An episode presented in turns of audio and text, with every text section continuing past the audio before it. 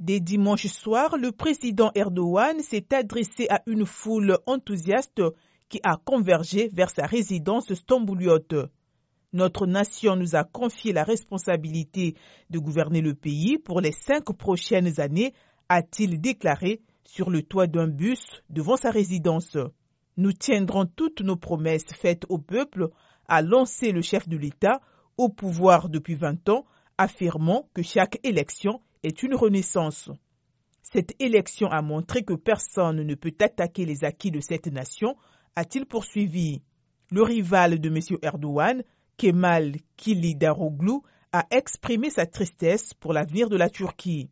Je suis profondément triste face aux difficultés qui attendent le pays, a déclaré le candidat malheureux et chef du principal parti de l'opposition turque qui s'exprimait depuis le siège de son parti à Ankara.